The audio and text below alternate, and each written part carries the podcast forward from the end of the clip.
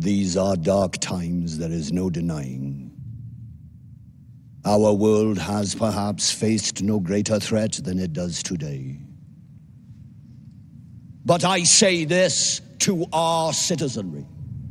We, ever your servants, will continue to defend your liberty and repel the forces that seek to take it from you. Your ministry remains strong.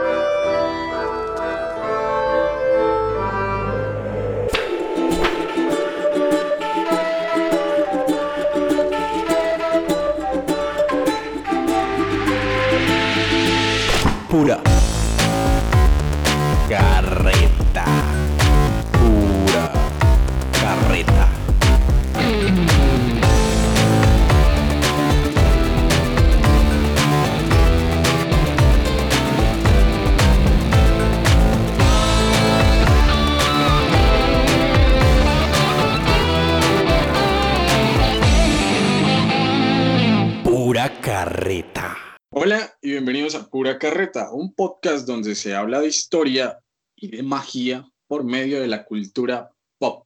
El día de hoy nos acompaña, como es costumbre, desde la ciudad de Cúcuta y desde el pueblito de Girón, el señor Stewart Donado y Juan Sebastián Aguilar. ¿Cómo están muchachos? ¿Cómo me les va? Bien, pues no mentiras, bien no, pero eh, se hace lo que se puede. La verdad ya estamos, bueno, estamos con la noticia encima de que somos la cuarentena más larga del mundo. ¿Para qué ha servido? No sé. ¿Servirá para algo a futuro? Tampoco lo sé. Con este gobierno no se espera nada y la verdad la cosa pinta muy fea. Sobre todo por lo que pasó esta semana de las masacres y los asesinatos de periodistas indígenas y de todo esto. ¿Qué tal, Cristian Stewart? Pues sí, me uno, me uno a, a- al ánimo de, de dolor. Nuestro país está ahorita, bueno, siempre lo ha estado, ¿no? En un constante proceso de violencia, pero curiosamente en los últimos días ha estado, se ha estado plasmando más en nuestra cotidianidad, eh, pues estas masacres están pasando en el país. Entonces, siempre cuesta, ¿no? Uno estar como desanimado, ver que, que al final no, no hemos logrado nada frente a ningún proceso de paz, ni ningún proceso frente al- a la lucha contra la violencia, ni la corrupción, ni cada, digamos, paso que a lo legislativo, el caso acá, el innombrable Uribe, pues está, no, no está sirviendo para nada prácticamente, hablando del- de la indignación como pueblo colombiano y no sé, siempre desanima, pero bueno, acá estamos para el capítulo de hoy.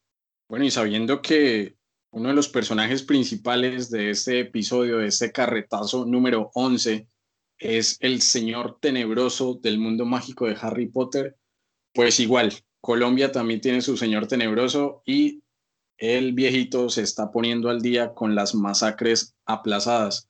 Una verdadera lástima, la verdad, que, se esté perdiendo la juventud y el rumbo del país con estos dos años del gobierno del care marrano. Harry Potter. The boy who lived.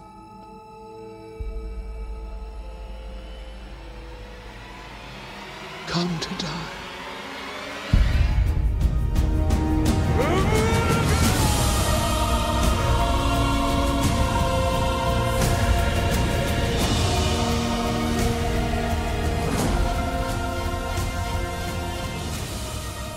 Pero bueno, vamos a lo que nos convoca el día de hoy. Señores, un capítulo que entró a último momento a la selección de las películas que nosotros escogimos para hablar de nuestro especial de la Segunda Guerra Mundial.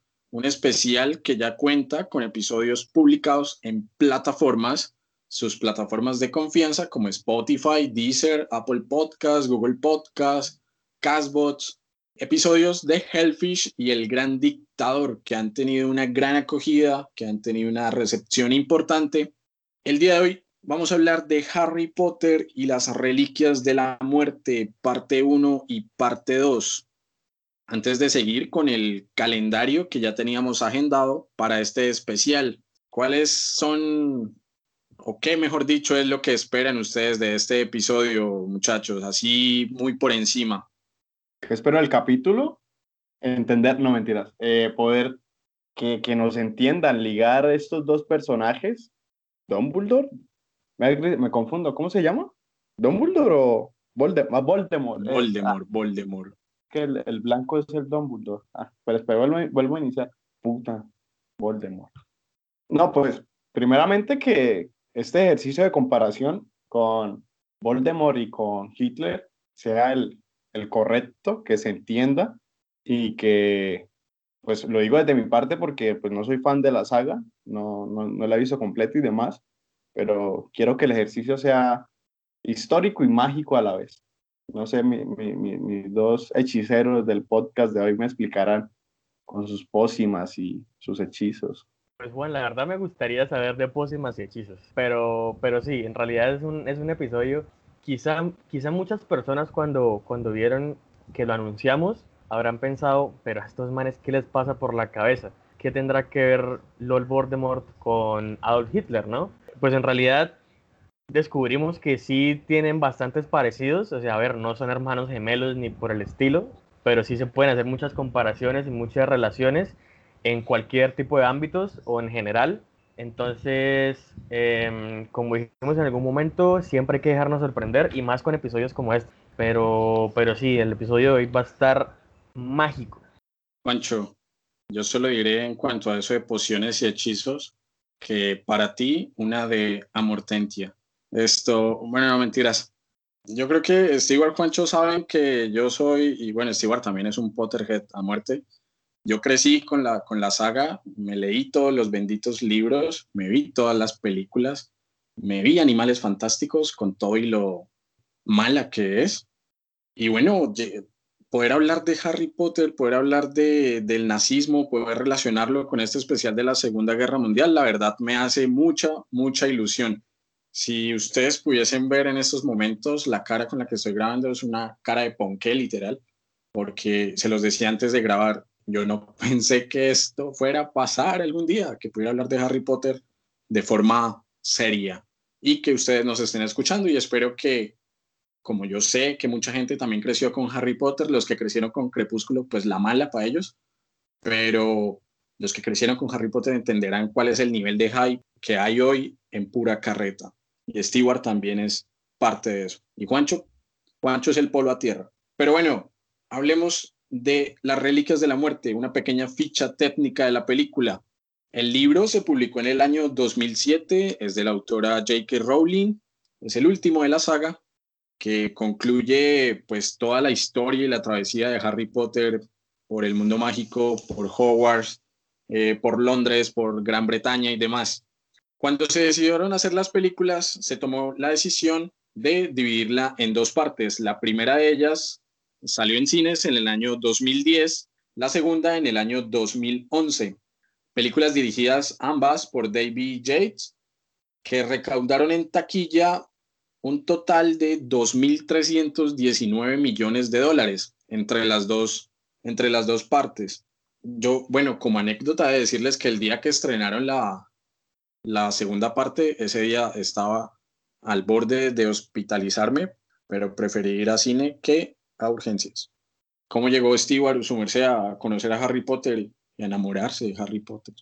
A ver, yo no lo conocí tan joven, no tenía, o sea, como que sí tenía alguna idea de eh, algunas parodias que habían en internet, la del bananero, por ejemplo, pero digamos como que fan, fan como tal del, de, de la saga, desde el 2015, eh, en el 2015 me leí, no mentira, el 2015 o 16 fue cuando me leí los libros, de hecho, después es curioso porque las películas, todas, todas, no me las he visto completas porque nunca, o sea, como que nunca encuentro, por lo menos las que no me he visto completas son la 1 y la 3, son las que me faltan. porque no las he encontrado, o sea, nunca concuerdo cuando las están dando en TNT, a pesar de que son casi siempre, eh, pero pues nunca concuerdo.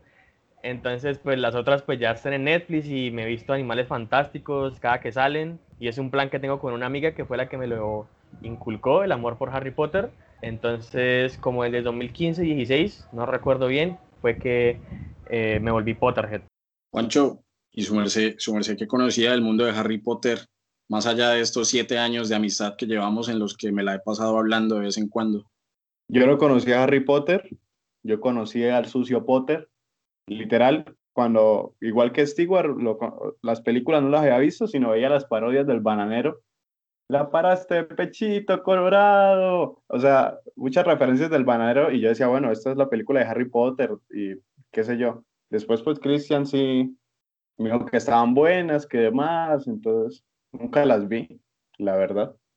Para el capítulo de hoy me vi la, la, la última y ya supe que Christian es muy fan de la saga, incluso tiene tatuado el...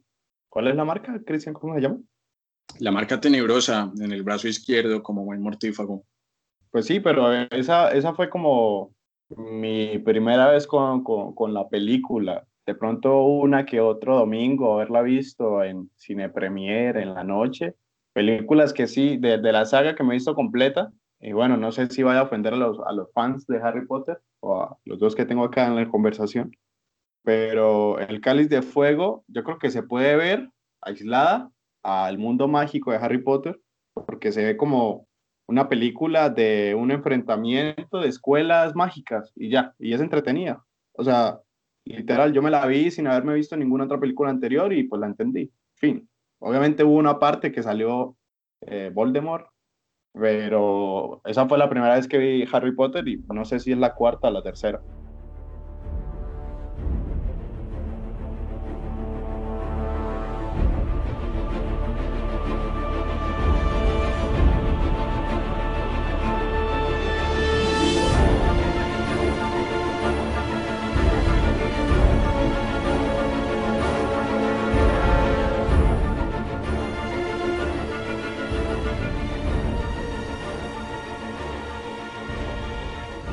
Muchachos, para empezar un poco a hacer esta comparación entre el mundo mágico de Harry Potter y el escenario de la Segunda Guerra Mundial, van a haber dos personajes principales y transversales durante todo el carretazo. Hablamos de Lord Voldemort y de Adolf Hitler. La comparación tiene muchos puntos en común que vamos a traer eh, a la conversación.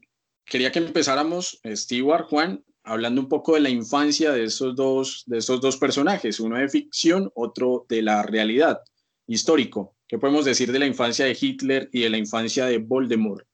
Bueno, yo había mencionado hace un momento que entre Hitler y Voldemort, o Tom Riddle, como es su nombre de pila, eh, se pueden hacer muchas comparaciones, ¿no? Y en varios ámbitos. Y pues en lo que fue su, su niñez o adolescencia se, se pueden parecer mucho. Y es que por lo menos Tom Riddle, Tom Riddle fue criado en un, orfanato muggle, ¿no? Humano. Entonces, digamos que ahí como que hay un punto de comparación con Hitler porque bueno, Hitler quedó huérfano a los 18 años, pues una edad un poco más avanzada, pero pues igual quedó huérfano y eso al fin y al cabo afecta a las personas y de pronto no tienen con quién más o con quién más de tener una relación familiar. Quizá su infancia fue algo como más cruda, eh, porque pues Tom Riddle o Voldemort siempre como que quiso destacar, fue un estudiante particular y pues incluso se dice que Hitler también, ¿no?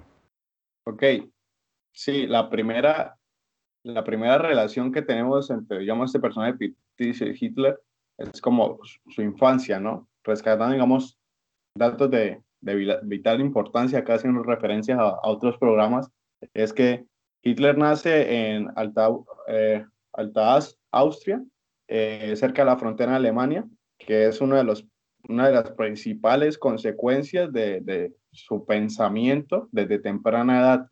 Estaba muy aferrados a sus padres, pues, pero sobre todo a su madre, y tuvo, tiene una infancia fuerte por el temperamento de su padre que lo golpeaba y lo azotaba, azotaba a diario, y la relación que hizo Stewart frente a los problemas de, de educación sí, no, no, es que fue, no es que no fuese listo, sino no era aplicado, porque tenía otros intereses, sobre todo hacia la política desde muy pequeña edad. No quería trabajar ni tenía deseos de tener una, una vida como común, sino tenía desde muy temprana edad que quería, tenía pensamientos bélicos y entrar a la milicia. Entonces, no sé, hay una pequeña relación entre, entre los personajes. Incluso Hitler, después de que pierde sus dos padres, primero muere su padre y a los 18 años ya muere su madre, intenta esa tal conocida historia que Hitler quiere ingresar a la escuela de bellas artes y demás, lo rechazan más de una vez, queda con esa frustración, hay varios varias referencias a algunos artículos que hablan sobre eso, que es una de las principales razones de que Hitler tiene una frustración con frente a uno, a una de sus pasiones que no pudo explotar, que fueron la, la pintura, pues todo lo abarcó hacia el odio eh, hacia los judíos y este proceso de antisemitismo que hablaremos más adelante. A mí me parece importante señalar, ya que, que hablamos un poco de Hitler, ahora hablar de Voldemort, los orígenes de, de Voldemort, o bueno, de Tom Riddle, y es que Voldemort, al igual que Hitler, es un mestizo. Podría decirse que dentro de lo que se entiende como sangre pura en el mundo mágico, bueno, Voldemort no cumple con esa característica. Y en nuestra realidad, Hitler tampoco cumple con esa, con ese, con esa visión del mundo ario y de la raza aria, mejor dicho.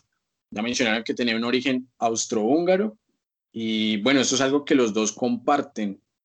Yo no sé si, si hay una relación o no, si lo que vaya a decir, y bueno, también tener en cuenta que en este podcast estamos creo que en una delgada línea entre hilar muy fino con ciertos comentarios, pero hay algunos que sí obviamente tienen mucha más fuerza frente a esta comparación. El que voy a hacer definitivamente es hilando fino, pero Stewart sabe, por ejemplo, que en Harry Potter existe la lengua parcel, que es la que se habla con las serpientes. Relacionándolo un poco con el, con el episodio anterior del Gran Dictador, donde Juan resaltaba aspectos tan importantes como, como, el, como el alemán inventado que, que utilizaba Hinkel, hasta qué punto este parcel, que obviamente denota como a los descendientes de Salazar Slytherin, puede ser o se puede asemejar a un alemán. Ok, la única semejanza, no se entiende un culo, pero no sé, quizás sea, sea hilar muy fino, pero me parece curioso. Bastante fino, pero, o sea, sí, a ver, entendamos que, que el hecho de, relacionar dos mundos, a ver, totalmente diferentes y que no está sobrescrito uno del otro, eh, es complicado, pero entonces, digamos como que queremos que, que exista la mayor relación posible y no es como que estemos siendo descarados en mencionar eh, cosas que no tienen sentido, pero yo creo que el, la relación entre, entre el parcel sí tiene cabida, por lo menos. Entonces sí me parece importante que apuntemos acerca de eso.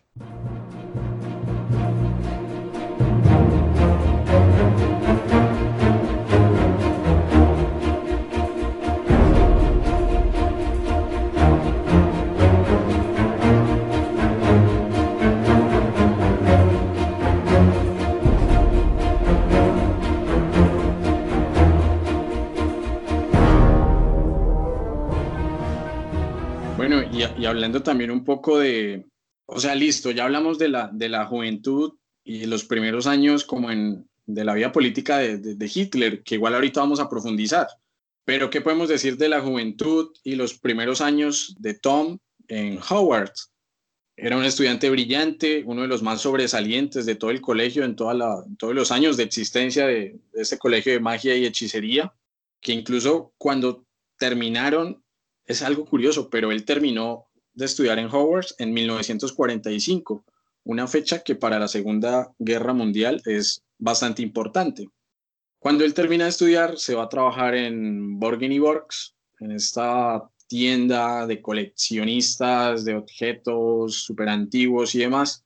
Luego pide el puesto de profesor de defensa contra las artes oscuras, se lo niegan, pero él ya venía creando detrás un aparato de seguidores, ¿no?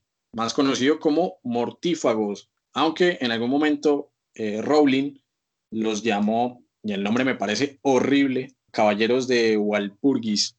Entendamos que tanto los seguidores de Voldemort como los mortífagos, como el partido nazi en Alemania, le rendían pleitesía a un líder único, como lo era Voldemort, eh, Hitler. Pero es curioso porque ambos, antes de tener su periodo de mayor dominio del poder, sufrieron duros golpes o unos reveses muy importantes para sus pretensiones. ¿Cuál es el revés de, de Voldemort, Juancho, Stewart? Pues yo creo que el mayor problema que tuvo Voldemort, pues evidentemente fue el niño de la profecía, ¿no? El niño que no murió, Harry Potter, que, que de hecho es curioso, y pues esto pues me lo pueden decir los, los Potterheads, que se supone que esa profecía era sobre un niño que nacía, pero que no fue solo Harry Potter quien nació para esa fecha, ¿no? Incluso fue Neville. Pero entonces, ¿cómo Voldemort se enfocó en que Harry Potter era el niño de la profecía y que hizo hasta lo imposible por, por tratar de, de, asesinarlo? Y ya, bueno, el resto es historia en realidad, donde, donde Potter es la piedra en el zapato de Voldemort durante, durante toda su vida, bueno, desde que Potter nació, evidentemente. Eh, entonces yo creo que que el mayor problema para Voldemort, sinceramente, pues sí fue Harry desde que nació, cómo se entrometía en todo lo que, lo que podía interrumpirle para, para que no lograra el cometido que, que Voldemort quería, ¿no? Que era pues esa sed de poder y de, de inmortalidad que tanto deseaba. Bueno, precisamente, eh, si Harry Potter para Voldemort significó el mayor obstáculo, el niño que vivió debido a este sortilegio, a este hechizo de amor que hizo pues, eh, Lily para protegerlo, ¿cuáles fueron los obstáculos de Hitler para tomar el total dominio de Alemania en esta década de los 30, de los 40? Juancho, ¿qué podríamos mencionar frente a eso? ¿Qué, ¿Cuáles fueron los inconvenientes del dictador alemán? Ok, y antes de dictador, apenas nuestro pequeño dictador, porque en los 30 estaba ahí oculto entre su propaganda y su, y su mini carrera política. Hitler era, eh, pongámonos poéticos, ese, ese, esa brisa que, que va en antelación a la gran tormenta, mientras que va haciendo su política, su, su carrera política dentro de su partido nacional socialista, eh, obrero alemán. Yo creo que hay varios antecedentes, pero a la par, o sea, lo que sus rivales constantes, pero lo que le dieron fuerza al, digamos, y a la construcción ya del Tercer Reich es, primero, el mismo, el propio partido obrero alemán que estaba y que no iba a la par con los ideales que quería Hitler. Por eso él mismo estaba construyendo sus, sus líneas políticas internas, como saboteando el sistema con esos ideales en contra de estos grupos eh, judíos y, digamos, a ver, comparándolo con el personaje de Harry Potter, pues sangre sucia, ¿no? Entonces ahí hay una pequeña relación. Toca recortar los inicios de la política sabiendo que, ok, Hitler fue militar y su mayor, mayor pócima o mayor, o su Biblia eh, fue literal eh, Mi lucha, que escribió en estos meses que estuvo encarcelado después de la Primera Guerra Mundial. Fue su, su, su estandarte y su pilar al momento, digamos, de empezar o iniciar ya como dictador. Recordando que las primeras participaciones que tuvo Hitler fue eh, ser espía en su propio ejército, delatando a propios compañeros que habían colaborado en, el, en, gobiernos soviéticos. Después hace una participación constante en el Partido Obrero Alemán y un año después cuando cambia el Partido Nacional Socialista Obrero Alemán, Hitler empieza a liderar el partido.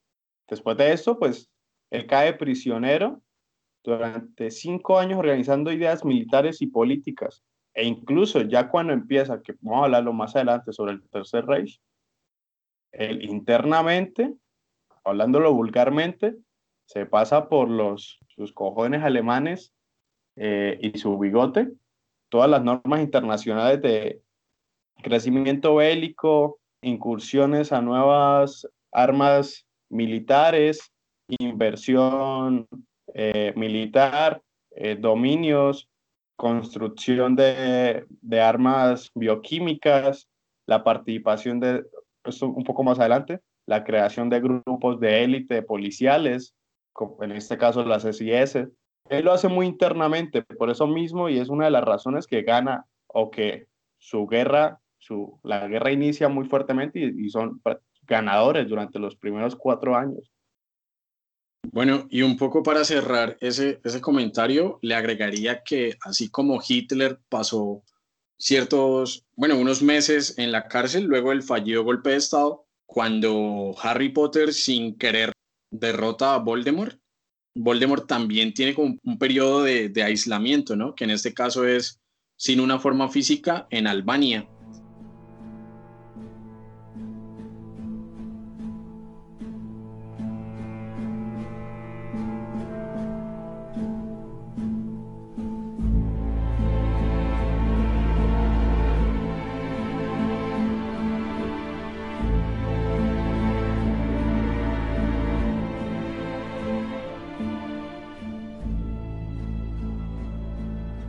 Aquí vamos a hacer un pequeño paréntesis para hablar de uno de los temas más importantes y donde hay más relación en la saga de Harry Potter y en la historia, en el tema lineal de la Segunda Guerra Mundial.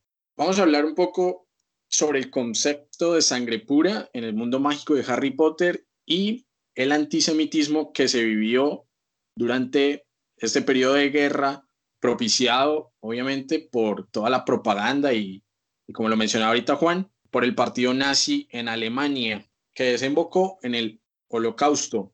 En el equipo de Gryffindor nadie compra su puesto. Lo ganan por su talento.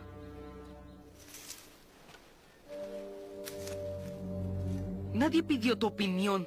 Sangre sucia inmunda. Y para hablar de esta comparación entre lo que es sangre pura en el mundo mágico de Harry Potter y toda la cuestión de, de sangre con el antisemitismo, tenemos que dar un pequeño contexto de lo que se entiende en el mundo mágico de pues estas cuestiones, sangre pura, mestizos, sangre sucias, squibs y demás. Eso se remonta un poco a uno de los fundadores del colegio Howard, tiene que ver con Salazar Slytherin, quien estaba en contra de las pretensiones de los otros tres fundadores de Gryffindor, de Ravenclaw y de Hufflepuff de aceptar en su colegio a hijos de muggles. Él quería que al colegio pues solo asistieran sangre puras y fue por esta decisión que él decidió abandonar el colegio, no sin antes dejar construida una cámara de los secretos que vemos en el segundo libro, en la segunda película, con una criatura como el basilisco que se iba a encargar de hacer una limpieza, una depuración de todos los sangre sucia que hubiesen en Hogwarts. Y esto se puede ver en, en el segundo libro. Vemos como, si bien no asesina, sí quedan petrificados varios alumnos y varios de quienes habitaban pues el, colegio, porque incluso eh, Nick casi decapitado también es víctima del basilisco. En las Reliquias de la Muerte hay un poco más de énfasis en este tema de la pureza de sangre. O sea, la primera escena, la escena inicial de, la película, muchachos, no sé si recuerdan que consiste en la llegada de Severus Snape a la mansión de los Malfoy, se da en medio de una reunión en la cual están torturando a alguien, ¿no? ¿Y quién es esa persona? Que a veces se pasa como muy por alto. Es la profesora Charity Burbage de Estudios Muggles. Voldemort menciona, y abro comillas, dice, según ella, los magos debemos aceptar a esos ladrones de nuestro conocimiento y nuestra magia. También sostiene que la progresiva desaparición de los sangre limpia es deseable. Sigue siendo curioso que a pesar de que Voldemort no sea sangre limpia, pues sí se apropie de este discurso de eliminación de, de los mestizos o de los sangre sucia. Incluso mmm, durante toda la saga vimos, por ejemplo, la persecución que hubo hacia figuras como la de Hermione, que en esta misma película, pero en la parte 2, pues sufre procesos de tortura a manos de, de Bellatrix por su condición de sangre. Es curioso que después de que, de que murió, bueno, de que murió no, de que asesinaron a esta profesora, a Charity Burbage, una mortífago, no sé si se dice mortífago o mortífaga, ahora que con esa duda, tomó el puesto en el colegio. Hablamos de Alecto Carrow, quien ahora enseñaba esta materia obligatoria, donde se mencionaba que todos los moguls eran despreciables, que eran cerdos, que tenían que servirle a los magos. Otra figura importante que tenía mucha relación con los muggles es el padre de Ron, que es Arthur, Arthur Weasley, quien trabajaba en el Ministerio de Magia, pero en la oficina contra el uso incorrecto de artefactos muggles. Incluso en esta misma película vemos cómo se crea, y es de lo que me gustaría que habláramos ahorita un poco, la Comisión de Registro de Hijos de Muggles a cargo de nuestra profesora favorita, nada más y nada menos que Dolores Umbridge, el sapo regordete, como le dice Harry. ¿Qué podemos decir de esta comisión y toda esta persecución por cuestiones de sangre en el mundo mágico?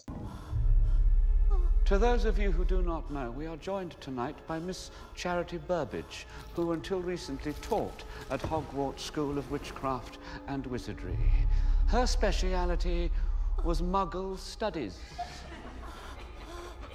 It is Miss Burbage's belief that Muggles are not so different from us. She would, given her way, have us mate with them. To her, the mixture of magical and muggle blood is not an abomination, but something to be encouraged.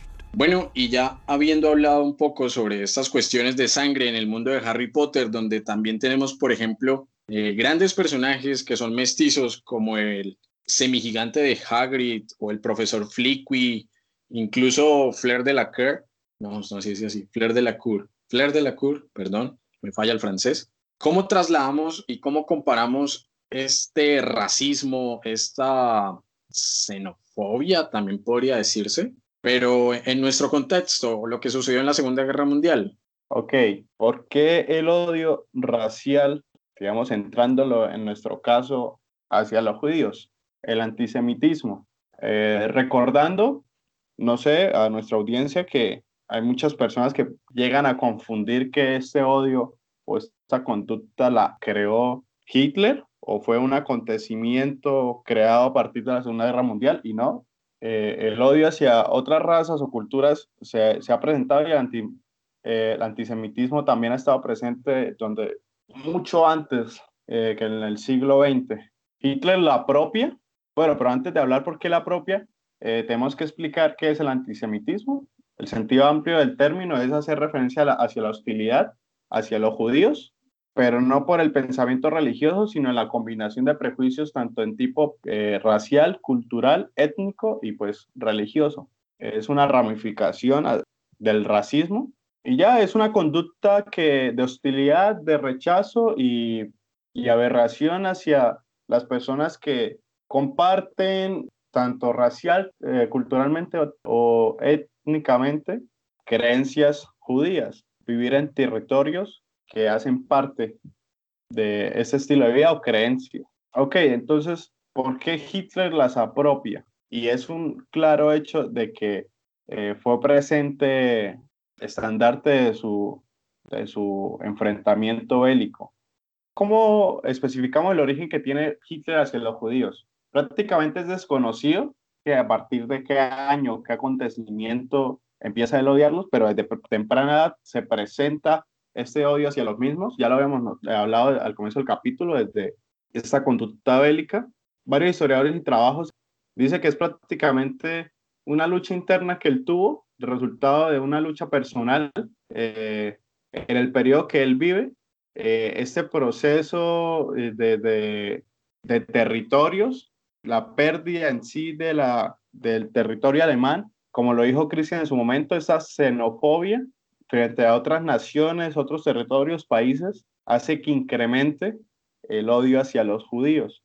Es que no hay, no hay, no hay una idea clara que diga como Hitler lo hizo por tal razón, sino simplemente tenía una, un odio interno frente a las culturas que no hicieran parte de este ideal que él pretendía, alemán, puro, porque bueno, vamos a ser claros, él hacía mucha propaganda para eh, subir, subir peldaños, determinarse como líder supremo de esta Alemania nazi que él construyó. No sé si Voldemort eh, lo expresa durante las películas o, o terceros de él también lo demuestran. Creo que sí se ve presente en algunas películas, que no principalmente lo habla, pero hay algunos de sus seguidores que odian a los eh, sangre sucia, ¿no?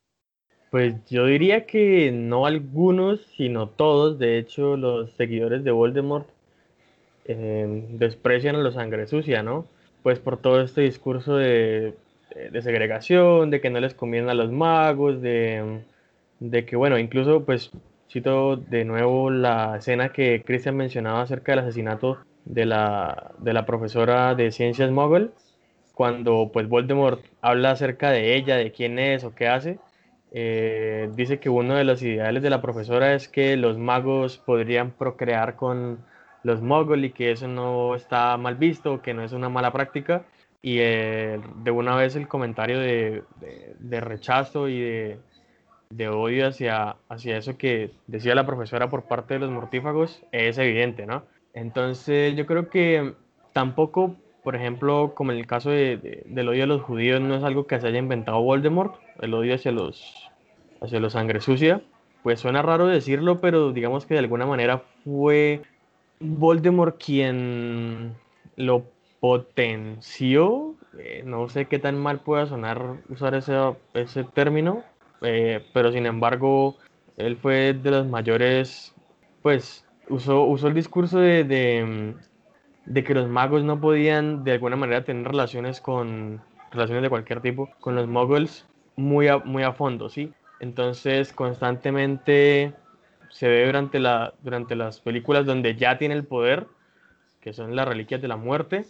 Entonces, pues bueno, digo que no es algo que se haya inventado Voldemort, porque como decía Christian, Salazar Slytherin pues fue uno de los que cuando se creó Hogwarts no permitía esto y en general la sociedad no necesitaba que alguien se lo dijera para que fuera una sensación constante. El hecho de odiar a los moguls por X o Y motivo, ¿sí?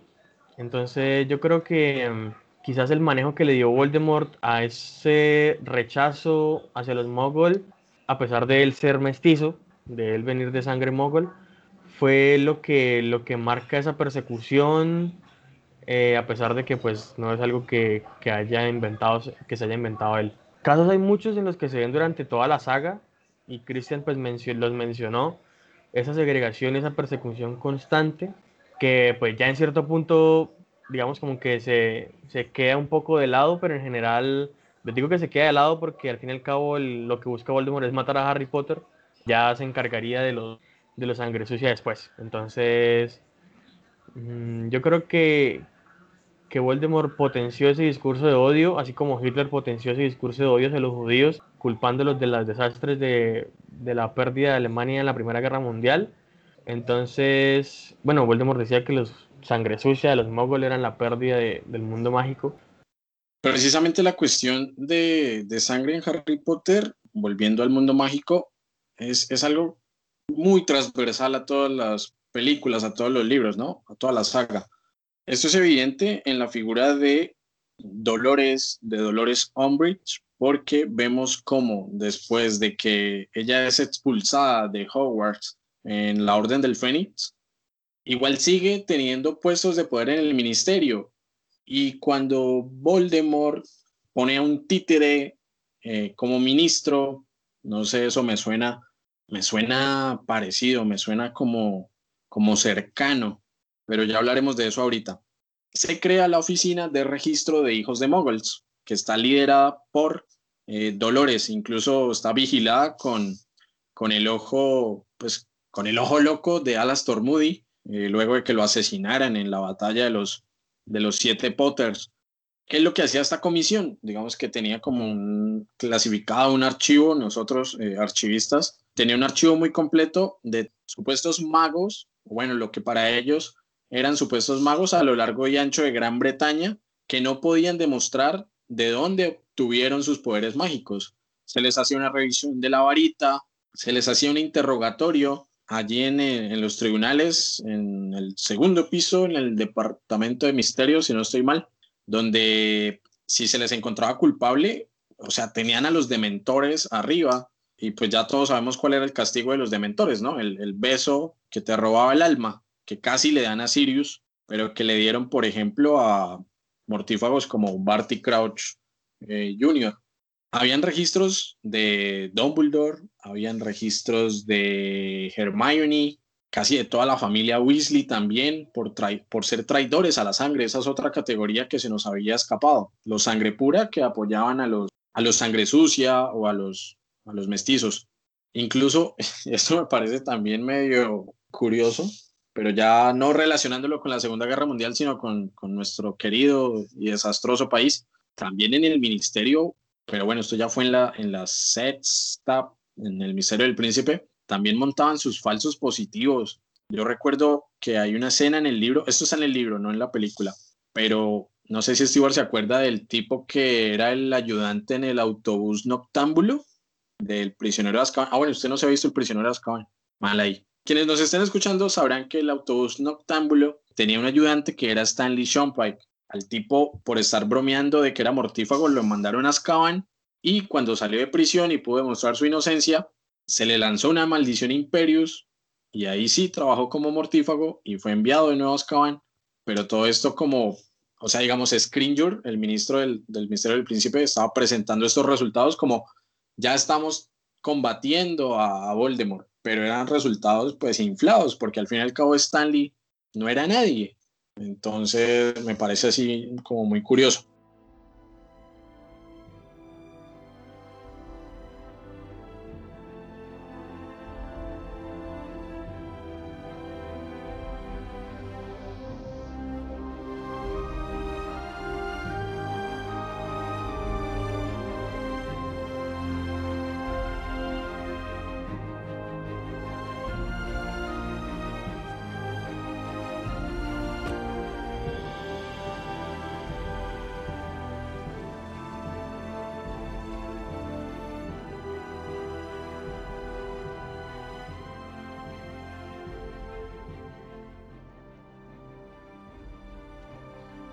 Bueno, es, esa, esa referencia no me la sé. ¿Cuáles serían su, su espíritu? El Patronus. Eso, el Petrus Patronus. Hmm. ¿Uno le elige o él lo elige? ¿O cómo es la cosa? Como la personalidad, creo, ¿no? Ah, ok. Harry Potter es un siervo? ¡Ay, qué loca! Pues de hecho es como el de la mamá, ¿no? Es un, el de la mamá es un ah, siervo pero sin astas. El de la mamá es un siervo pero sin astas, igual que el de Snape. Mi patronus, peñero, no sé. Un escorpión es muy pequeño para ser un patronus. Sí. No sé, un capibara, algo así, no sé, marica. Pero... Un chigüiro de patronus. Un chigüiro.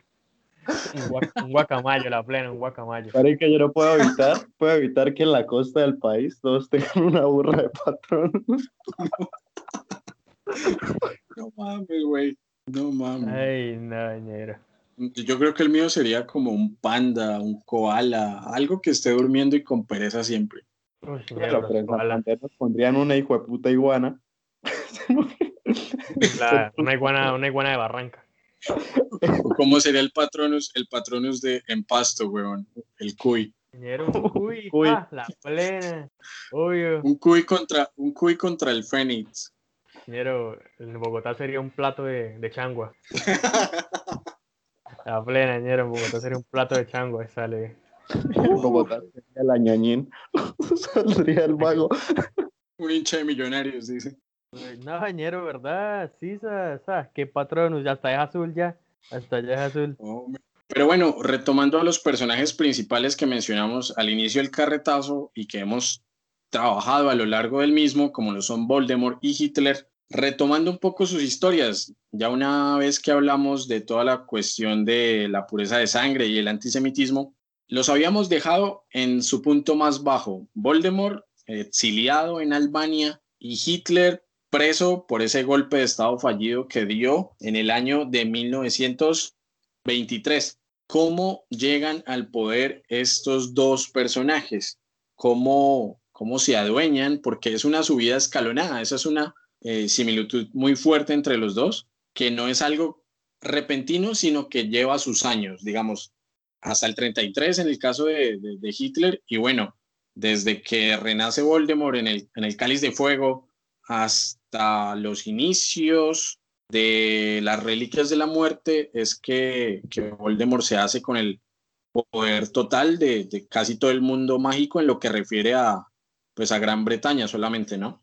Para el caso de Harry Potter, Voldemort pues vuelve a tener su cuerpo, digamos que se le demoran un poco los planes porque en la Orden del Fénix, si recuerdan, cuando están en el ministerio, o sea, también recordemos quién estaba en el ministerio, ¿no? Que era nada más y nada menos que Cornelius, Cornelius Fox, quien deslegitimaba todas las noticias o todos los rumores que habían por parte de Dumbledore o de Harry de que, de que el señor tenebroso hubiese vuelto. Decían que esos eran puros inventos, pero no es hasta cuando lo ve en persona allí, luego de la batalla eh, del ministerio entre Dumbledore y Voldemort, que creo que es la mejor batalla que hay en toda la saga, que reconoce pues que este tipo ha vuelto y que se les viene la guerra encima.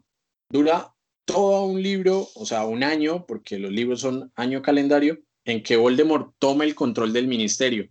Empieza poniendo mortífagos en diferentes puestos, luego estos mortífagos con maldición, con la maldición Imperius, toman a ya dirigentes, como es el caso de Pius, quien va luego a ser ministro, asesinan a Scrimgeour, toman el control del ministerio, ponen a Snape en, como director de Hogwarts, luego del asesinato de, de Dumbledore, toman el control de Gringotts, tienen amenazados a los duendes, toman el control del profeta, o sea, tienen la prensa, tienen la banca, tienen la educación, tienen la parte oficial también secuestrada, por así decirlo, a su servicio. Voldemort no necesitaba proclamarse ministro de magia. Tenía que ocuparse de otros asuntos, como buscar las reliquias, por ejemplo, y todo lo legal, pues podía ocuparse Pius. ¿Qué más podemos decir de este ascenso escalonado del señor tenebroso?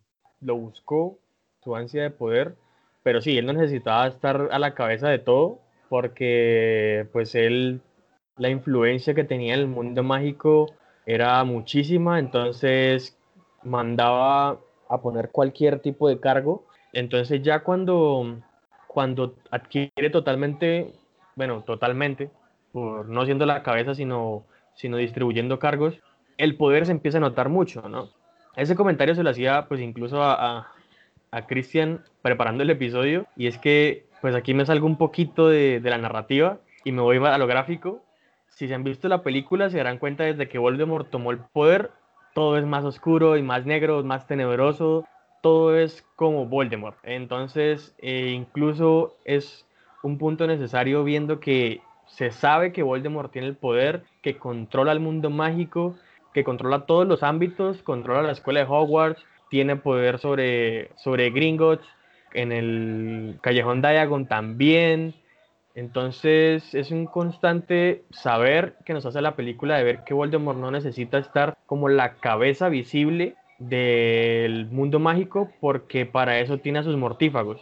Entonces un ascenso bastante demorado, pero que sin embargo al fin y al cabo lo logró y que le permitió a él como, bueno, le permitió básicamente ser el, dominante o el ser dominador del mundo mágico. Bueno, señor Juancho, y en el, en el nuestro tópico de la Segunda Guerra Mundial, después de ese golpe de Estado y de que Hitler estuviera en prisión, ya una vez que sale 10 años después, en 1933, ¿cómo llega a ser canciller? Hay un estado propicio para que Hitler suba. No sé si se pueda dar similitud con el señor tenebroso, pero hay un caso muy puntual. Digamos, el señor tenebroso no debería estar en el Ministerio de Magia. En cambio, Hitler sí era la figura presente. Se necesitaba esta figura al mando. Estamos hablando de, una Alemania que, que está pobre, que tiene muy fresca la memoria con los acontecimientos a partir de la Primera Guerra, que después de salir de, de Hitler, de, de, este intento de golpe de Estado, igual hay muchos que lo apoyan y ese crecimiento aumenta drásticamente. Entonces, el lugar el momento estaban propicios para que Hitler subiera y que lo nombraran como el líder, prácticamente como el salvador de la tierra de Alemania para el bien de Alemania y no esperaban que, que, se, que, se iba a que se iba a descontrolar, ¿no? O sea, su partido, el Partido Nacional Socialista Alemán, tenía las medidas, que era un gran orador, cultivador, cauti cultivador, cautivador, ¿ok? decir? ok, Hitler era un gran orador, un orador potente, cautivador, que atraía un gran número de personas, tenía un séquito de alemanes desesperados por un cambio en, en este proceso de, de, que estaban quedando sin tierras, pobres, eh, sin trabajo eh, y con un odio considerable interno, que algunas personas lo demostraban, pero necesitaban ese empujón. ¿Y en quién lo encontraron? En Hitler, porque les traía el sueño, les traía eh, a los desencantados mejorar su vida, traerles una nueva vida y pues programar la Alemania gloriosa que se, la habían arrebatado a partir de la Primera Guerra Mundial que habían perdido. La mayoría de sus seguidores eran pues la clase media baja, propietarios de pequeñas tiendas, empleados de oficina, artesanos, granjeros, y el, el ascenso, como le dije anteriormente, fue muy rápido. Antes de la depresión económica que golpeara drásticamente, el partido era persistente, era pequeño al comienzo, habían ganado por el 3% de votos, ni siquiera era, con, era constante, era, era, perdón, constante no, no era tan arrolladora la llegada al, par, al Parlamento alemán, pero estaba. En las primeras elecciones de 1924, antes de, de llegar de, del golpe de Estado, y en las elecciones del 32, ya los, ya los alemanes de ese porcentaje del 3% aumentaron al 33% de los votos por la llegada de Hitler. Y en, el, y en enero de 1933, eh, Hitler fue nombrado canciller, el jefe supremo, el jefe del gobierno alemán y pues prácticamente el, eh, el salvador, bueno, después de, del golpe del Tercer Reich y ya se descontroló. Ya creo que lo hemos nombrado en, en el capítulo anterior del gran dictador, como, y lo dijimos en ese mismo capítulo, como en este proceso de llegar al canciller, Hitler ya tenía un prospecto de cómo trabajar y cómo llevar a Alemania como potencia con una cuestión bélica, rompiendo reglas internacionales. Entonces, para muchos fue una sorpresa, para él no lo fue, y eh, el lugar y sus habilidades como orador y como estratega militar lo ayudaron a subir al poder. En este caso, digamos, de la diferencia no es tan, y no es, no es, es similar, pero no es la misma, en el sentido de que no necesitaba estar en el Ministerio de Magia, pero Hitler sí era la figura que necesitaba estar, y yo creo que esto nos da pie a la propaganda vital para sostener el partido y para darse a conocer como partido nazi.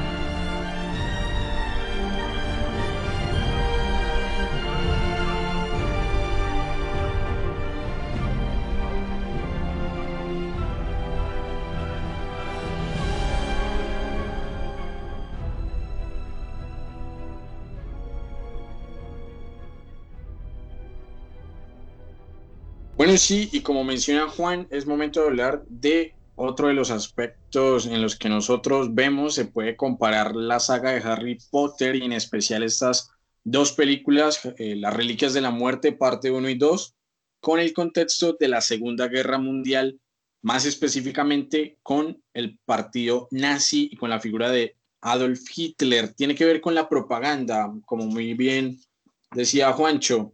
Vamos a partir, o en este análisis comparativo va a partir de una figura muy conocida que tiene que ver con la esvástica nazi, muy conocida en estos tiempos donde, por ejemplo, están resurgiendo los grupos neonazis, y la marca tenebrosa, bueno, la que tengo tatuada en el brazo, también conocida, del mundo de Harry Potter, que identifica a Voldemort y a los mortífagos. Para empezar con la marca tenebrosa, ¿qué podemos decir de, esta, Stewart? Mm, a ver, la marca tenebrosa es una calaverita y una serpiente que sale de ella. Es una marca que llevan los seguidores de, de Voldemort, con la cual se le invoca, ¿no? Que incluso en la película, pues el padre Malfoy la iba a invocar cuando Bellatrix y, y los carroñeros tenían atrapados a Harry, a Hermione y a Ron.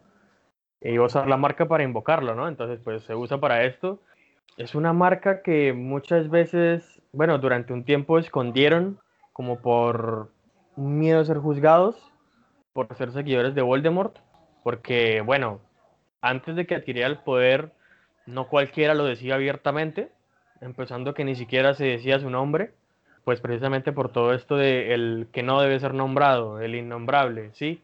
Entonces, es una marca que tiene mucho significado, es una marca que, mm, pues de cierta manera, como lo dije ahorita, durante un tiempo fue símbolo como de cierto estigma hacia sus seguidores. ¿Y qué más se podría añadir? Yo creo que como, como, como comentario general, nada más.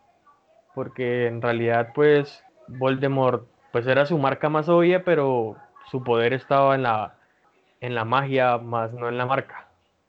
Pero bueno, esta, esta marca tenebrosa eh, infundía temor, ¿no? Creo que ese era el objetivo, dejar claro que, digamos, en la casa en la que se encontrara una marca tenebrosa, ya como que se sabía que había ocurrido un asesinato, una masacre, por ejemplo, lo que pasa en los mundiales de Quidditch.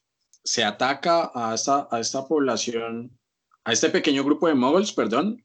Bueno, en el libro son muggles, en la película simplemente es al campamento, pero, pero se trata de infundir miedo a partir de, esta marca gráfica.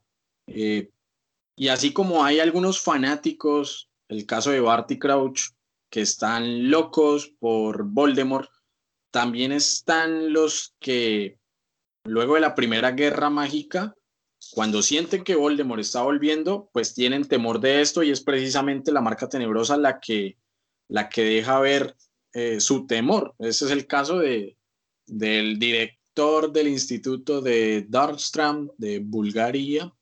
¿Sí es Bulgaria? Sí. Eh, de Igor Karkarov, que una vez que siente que la, que la marca le está quemando de nuevo, eh, huye y cuando Voldemort vuelve al poder, pues lo asesina. Muchas veces, o bueno, yo alcancé a recibir un comentario, y esto más como una experiencia personal, de por qué me tatuaba la marca tenebrosa si era el equivalente a la esvástica nazi, o sea, la muestra de, un régimen eh, totalitario y demás. Yo creo que uno tiene también que alejar estas consideraciones, ¿no? En el caso de que, bueno, si esto es ficción, yo obviamente nunca me tatuaría una esvástica porque en pleno siglo XXI y durante todo el siglo XX, bueno, después de la Segunda Guerra Mundial, la esvástica se, se satanizó, ¿no? Pero, pero me gustaría que, que, fuera el señor Juancho el que nos hablara un poco de, de por qué la esvástica es tan temida hoy en día o se le asocia de forma tan clara y contundente con el partido nazi. Así es, Cristian. Y el problema de, de, ligar ahorita lo de, lo de la propaganda y en este caso de la esvástica es que nos tomaría otro capítulo entero hablar sobre ella, como significado en totalidad, porque prácticamente lo que, lo que hizo el partido de Hitler, bueno, el partido nazi liderado por Hitler, fue como lo hizo miles de conductas, eh, religiones, eh, partidos políticos, pensamientos del hinduismo, cristianismo, budismo. Es una figura que se ha explotado demasiado, pero que es muy reciente en, en el occidente, eh, marcado a partir de la Segunda Guerra Mundial. Para no hacerlo tan largo, prácticamente Hitler toma la esvástica como símbolo, símbolo de suerte o sea, prácticamente lo toma como un símbolo de lucha para la victoria del hombre ario. Lo toma como referente a lo que en esencia es, la misma, la esvástica, que es de suerte y prosperidad, pero hay miles de interpretaciones a la misma. No quiero ser muy general, pero no, tampoco me quiero extender porque hay demasiadas interpretaciones, sobre todo en el, mundo oriental. ¿Por ¿Por qué tiene tanto odio y por qué actualmente hay enfrentamientos sobre el símbolo?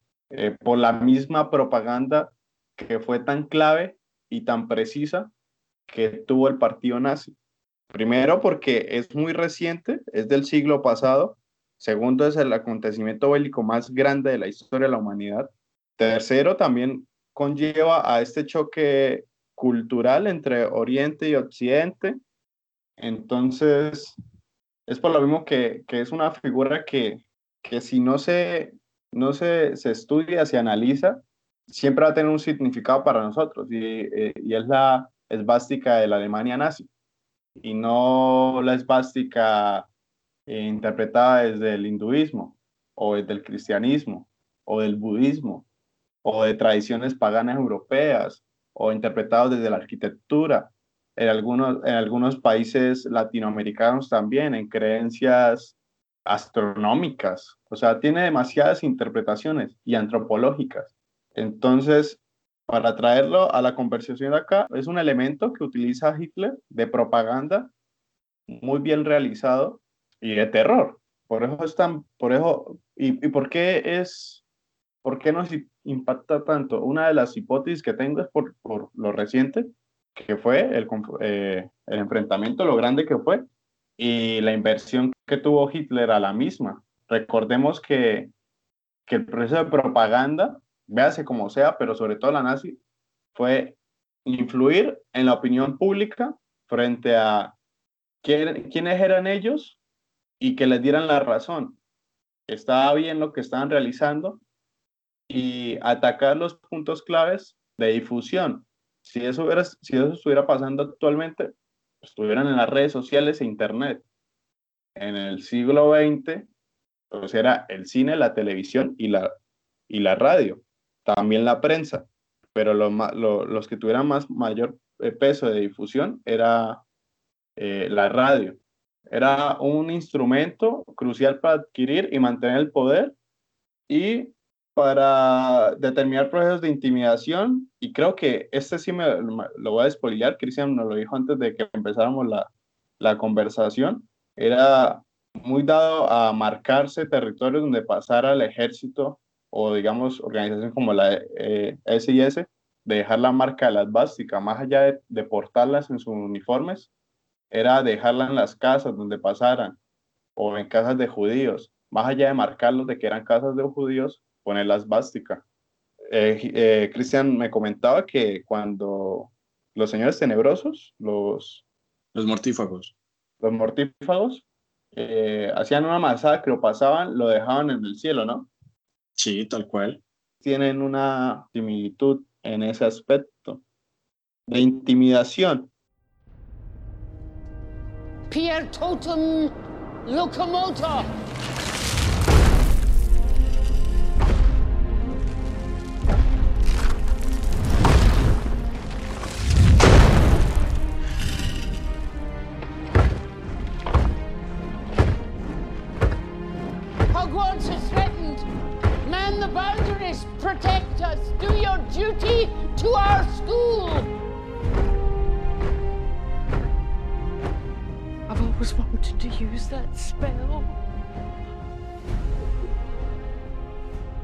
Mencionaba algo muy importante hace un momento y tiene que ver con el cómo se difundía toda esta propaganda. Él mencionaba que, que se utilizaban medios como el cine, la televisión, la radio e incluso la prensa. Pero si trasladamos estos elementos al mundo mágico de Harry Potter, no había ni cine, no había televisión, no, la radio creo que era muy poca, o sea, y sobre todo en esta última película, sí llegan a mencionar, digamos, algo de radio, pero más como un ejercicio independiente. Pero lo que sí estaba presente era la prensa y el periódico por excelencia del mundo mágico en Gran Bretaña es El Profeta.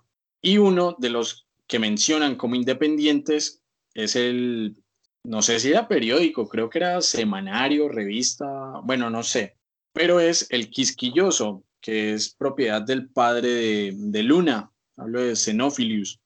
Con el profeta pasó algo curioso y quiero que entonces lleguemos a, este punto de la, de la conversación y es que podría decirse que se mantuvo independiente hasta el final del cuarto libro, porque una vez que Voldemort renace y bajo la presión del ministro de magia de ese entonces, hablo de, de Cornelius, el profeta sirve como instrumento para desprestigiar las posturas de Dumbledore, las posturas de Harry que tenían frente a lo que estaba aconteciendo. Sirvió para masificar la postura oficial de que nada estaba pasando. Mientras que el quisquilloso sobre todo en el, en, el último libro, en las Reliquias de la Muerte, que es lo que nos convoca el día de hoy, seguía apoyando hasta cierto punto la visión de Harry y enumerando todas las masacres y todos los actos que estaban cometiendo los mortífagos y el mismo Voldemort. Entonces es, es curioso ver como esta ambivalencia, ¿no? Entre el profeta, el quisquilloso, uno es presionado desde el sector oficial por mantener una versión y otro un poco más independiente que apuntaba a contar lo que en realidad estaba sucediendo. Pero creo que Stewart nos puede contar, tiene que ver con tanto con el ministro de magia, con Cornelius, como con el primer ministro de Inglaterra en los primeros meses de la Segunda Guerra Mundial. Sí, Cristian, pues en realidad, em, pues la relación que, que podemos obtener en tanto como el primer ministro británico como como del mágico es que, bueno, el primer ministro británico, Neville Chamberlain, para cuando empezó toda esta situación de que la Alemania nazi ya empezaba a tomar algunos territorios para su control, para su poder, o sea, lo que hizo fue, mediante la prensa, desmeritar como, como todo ese proceso que estaba sucediendo en, en Europa continental, ¿no? Como no darle la importancia que realmente debían darle. Entonces es prácticamente pues lo mismo que, que, empieza a hacer Cornelius y es que cuando pues bueno Voldemort empieza a, a renacer como a formarse otra vez para, para poder tener todo su poder tampoco, o sea, como que también desprestigia el hecho de que no, pues no se le da tanta importancia, no es verdad, eh, no nos enfoquemos en eso, no va a suceder, eh, Voldemort no va a llegar al poder, es mentira, como que el uso, el uso de la prensa para deslegitimar esas acciones que, pues a ver, son puntos clave, pero que no eran del todo llamativos como para captar la, la, atención de, bueno, en realidad preocupémonos, pero que sin embargo si ellos lo hubieran hecho, sí se hubiera enfocado en esa parte, ¿sí? O sea, como si ellos hubieran usado la prensa correctamente para prevenir, yo creo que que las cosas habrían sido bastante diferentes. Pues igual no podemos decir o situarnos en que no, pues sí, la cagaron y si hubieran hecho eso la, la historia habría sido diferente, pero entonces el punto es ese. You have performed extraordinary magic with this wand, my lord, in the last few hours alone. No. No. I am extraordinary, but the wand resists me. There is no wand more powerful. Bueno, muchachos, yo creo que estos en líneas generales son los tópicos que queríamos tratar en este carretazo, el número 11, sobre las reliquias de la muerte, en los cuales se puede comparar la figura de Voldemort y la figura de Hitler a partir de unos tópicos muy particulares, ¿no? Como la pureza de sangre relacionada con el antisemitismo, el tema del ascenso, bueno, el surgimiento, el ascenso y el periodo de esplendor de dominio del poder de esas dos figuras, y el tema de la propaganda, nos quedarían faltando una serie de datos eh, random que les vamos a mencionar muy rápidamente para llegar a la calificación de este carretazo número 11 y el tercero del especial de la Segunda Guerra Mundial. Los datos random. Bueno, de estos datos random podemos mencionar dos. El primero, ya mencionábamos que el año de 1945 es clave tanto en la Segunda Guerra Mundial como en el mundo mágico de Harry Potter. Y no solamente para el caso de la saga de Potter, porque se hubiese graduado, por así decirlo, Voldemort ese año de Hogwarts, sino que también en el 45 se da el famoso enfrentamiento entre Albus Dumbledore y el mago tenebroso de la época, que era Jeller Grindelwald, en el cual, bueno, derrotan a Grindelwald, Dumbledore obtiene la varita de Sauco, que, bueno, es un elemento central de estas dos películas que, que analizamos. El segundo dato tiene que ver con la cicatriz en forma de rayo de Harry Potter. Ustedes dirán, bueno, ¿qué tiene que ver la cicatriz con la Segunda Guerra Mundial, con los nazis, con todo este asunto? El símbolo de las SS, esta policía militar de, de los nazis, es idéntico a la cicatriz de Harry Potter. De igual forma, es idéntica al logotipo, bueno, no sé si llega al logotipo, la imagen, bueno, pues de la Unión Británica de Fascistas. Si ustedes nos están escuchando, póngale pausa y váyanse inmediatamente a googlearlo. Busquen símbolo de las SS, símbolo de la Unión Británica de Fascistas, y les va a salir el rayo que caracteriza tanto al mago Harry Potter. ¿Qué pasa con la Unión Británica de Fascistas? Y esto ya para cerrar. Era liderada por el exministro Oswald Mosley, pues en Gran Bretaña en el año de 1932. Esta Unión Británica como que agrupaba muchos partidos nacionalistas pequeños, tenía una inspiración en Benito Mussolini. Ellos se autodenominaban como anticomunistas y proteccionistas y tenían una versión hacia el pueblo judío eh, inglés, hacia el Partido Comunista y hacia los laboristas. Durante el año 34 al 35 tuvieron un antisemitismo radical, tanto así que en el 40 pues fueron enviados a la cárcel. Pero hay algo muy curioso con la figura de Oswald Mosley. Oswald, y voy a hacer un paralelo entre Potter y Mosley, espero que no se pierdan y espero explicarlo bien. Oswald Mosley, comparémoslo con Lucius Malfoy. Oswald estaba casado con Diana Mitford, a quien podemos identificar como Narcisa. Diana tenía una hermana llamada Jessica Mitford, que de hecho es una de las grandes heroínas de la autora de Harry Potter, de J.K. Rowling. Jessica estaba en contra de Diana y de su esposo por apoyar el régimen nazi, eh, tanto así que en la boda de esos dos en el matrimonio fueron invitados tanto Hitler como, como Joseph Goebbels. Jessica en el mundo mágico tiene su paralelo en la figura de Andrómeda Black, que si bien no la muestran en las películas, sí está presente en los libros. Ahora, retomando el, caso de Mosley, Diana tiene una hermana mayor. Esa hermana mayor se llama Unity, quien era archifascista y fanática de Hitler y a ustedes les sonará similar a una figura en el mundo de Harry Potter, como lo era la hermana tanto de Narcisa como de Andrómeda, Bellatrix. Rowling ha dicho que, bueno, tuvo como su inspiración para crear esta intrincada red familiar y de lazos a partir de este caso de la Unión Británica de Fascistas. Ese dato, siéndole sincero, no lo conocía, pero igual para eso está el podcast, ¿no? Para, para aprender sobre la marcha nosotros no las sabemos todas, por más de que sea en esta ocasión Harry Potter, una saga que en el caso de Stewart, en el caso mío, pues le tenemos muchísimo, muchísimo cariño.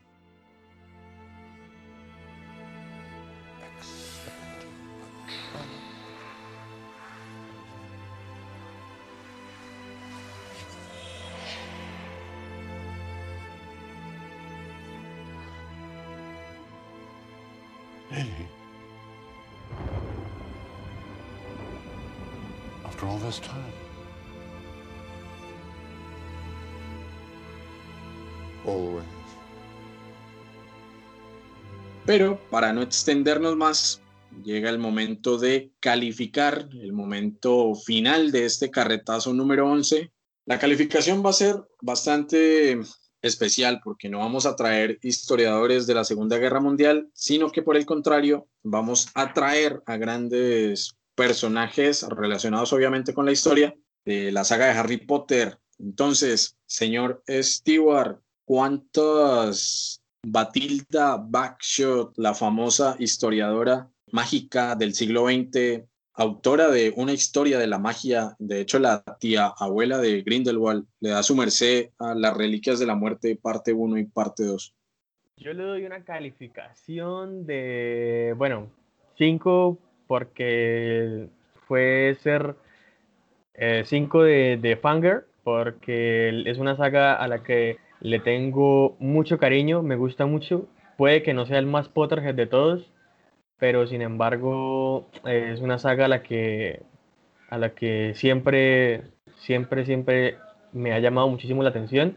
Y qué más o qué perfecta ocasión que, que relacionarlo con nuestro especial de la Segunda Guerra Mundial, que como repito, para muchos les habrá parecido la cosa más loca del mundo intentar comparar a, Hitler con Voldemort o siquiera encontrar algún parecido.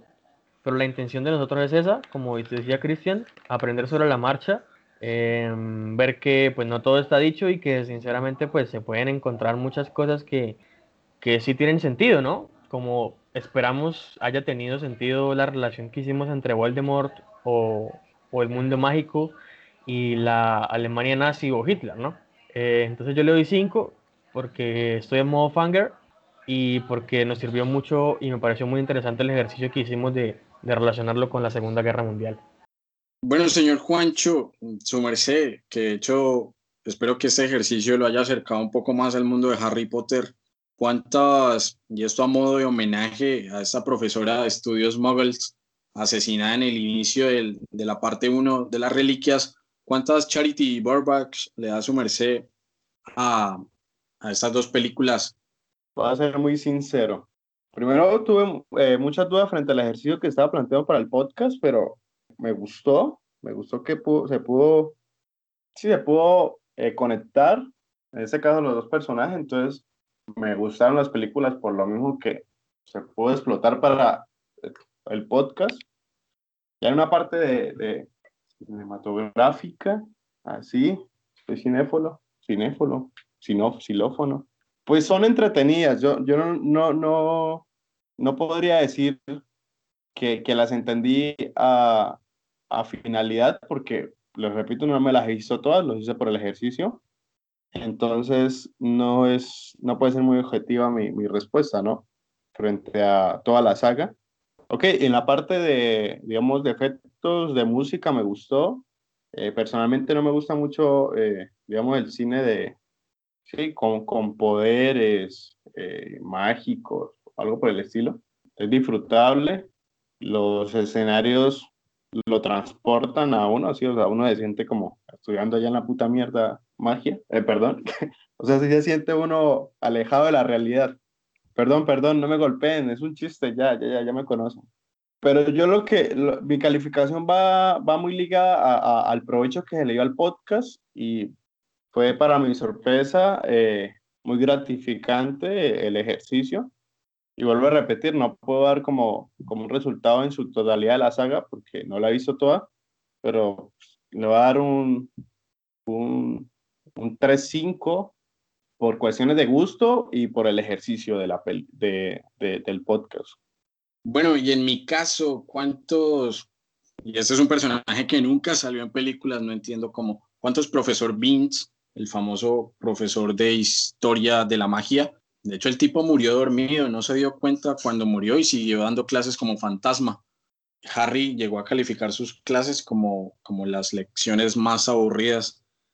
¿Cuántos profesor Vince? Yo creo que ya todos saben y se notó bastante, que al igual que Stewart, eh, pues soy fanático así empedernido, Potterhead de corazón, que llevo la marca tenebrosa en el brazo y demás. Un 5 de entrada, más allá de esto subjetivo que estoy mencionando, eh, de que sí, crecí con Harry Potter, me leí todos los libros, bla, bla, bla. Incluso tengo una anécdota muy, muy chistosa llamando a, a la regional de Warner Brothers en Bogotá pidiéndoles algo, pero no voy a contar eso acá. El caso es que me parece que para el ejercicio del podcast funcionó bien este episodio de refuerzo sobre lo que es el nazismo, la figura de Hitler y estos totalitarismos de los cuales ya veníamos hablando con el gran dictador, con Hinkel, con Chaplin, con el barbero, con Charlotte. Me parece que complementa muy bien lo que veníamos mencionando y que nos da por fin el contexto teórico, el contexto político suficiente para entrar a los hechos particulares de la guerra, como lo son la invasión a Polonia, la invasión a Francia, el tema asiático y demás, que van y que son los temas que siguen en, en el- en este especial de la Segunda Guerra Mundial. Pero nada, yo amo Harry Potter, eh, la figura de Voldemort me parece que es de los mejores villanos del cine, entonces cinco, cinco toda la vida, no tienen que preguntarme. Y no siendo más, yo creo que la última pregunta que no aplica para Juancho, Stewart, eh, su merced, ¿qué casa de Hogwarts es? Por si los oyentes tienen dudas. Según el test, eh, soy Gryffindor. ¿Usted? A mí me aplica el Ravenclaw. Ravenclaw. Ravenclaw. Sí, sabes. Bueno, no es mala casa. no, ¿Cuál no, me ponen? todo menos. Juancho es muy. Es. Hufflepuff. No, mentira, a mí me parece Nah. Slytherin. ¿Será? Les prometemos que cuando este episodio eh, lo estén escuchando, van a tener los resultados del test de Pottermore de, de Juancho para saber en Sí. qué casa quedó el señor Juan Sebastián. Pero bueno, por ahora no es más. Se acaba este tercer carretazo del especial de la Segunda Guerra Mundial y nuestro onceavo carretazo en general en Pura Carreta Podcast Recuerden que el podcast lo consiguen en Spotify, en Anchor, en Deezer, Google Podcast, Apple Podcast, que estamos en redes sociales, que estamos en Instagram y Facebook como Pura Carreta Podcast, que estamos en Twitter como Pura Carreta Pod. ¿Qué se nos viene luego de, este podcast tan mágico? Pues Cristian, nos vamos, eh, pero sí, viene el pianista. En lo personal nunca, nunca me la he visto. Eh, muchas de las películas que, que tomamos para el, para el especial nunca me las he visto. Pero bueno, expectativas altas, ver cómo nos sale el episodio. Este para mí fue un, un rotundo éxito. Fue un episodio muy especial. De hecho, en estos momentos tengo un vinito en la mano con el que procederé a celebrar. Entonces, nos vemos en el siguiente, nos escuchamos en el siguiente episodio, muchachos. El pianista, ya saben, siempre nos pueden encontrar en sus plataformas favoritas. Adiós. Y el señor Juancho, como dirían los, los gemelos Weasley, travesura realizada. Nos fuímonos. Nos fuimos y muy entusiasmado con la película que se viene porque, igual que Stewart, tampoco me la he visto, he visto muchas referencias, es un clásico, pero este estereotipo de, hola nena, eres arte, vamos a ver cine independiente, pues sí, le faltan muchas películas para ver y una de esas, una de ellas es El pianista, entonces entusiasmado para ver y a ver qué podemos sacar los próximos capítulos se, sal- eh, se cuidan, muchachos, a la audiencia. Sí, no hablamos hoy del COVID, pero igual se cuidan, eh, se lavan las manos.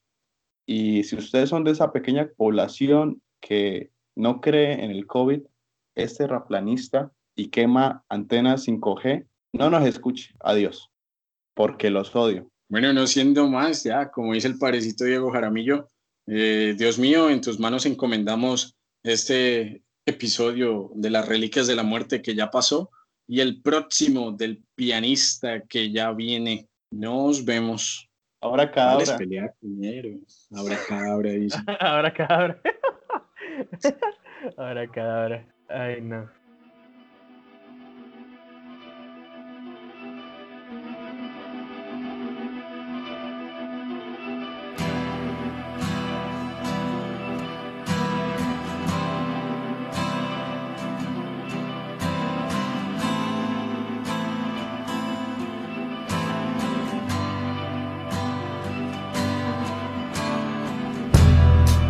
Pass me that lovely little gun,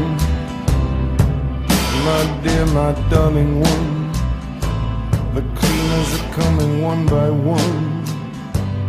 You don't even wanna let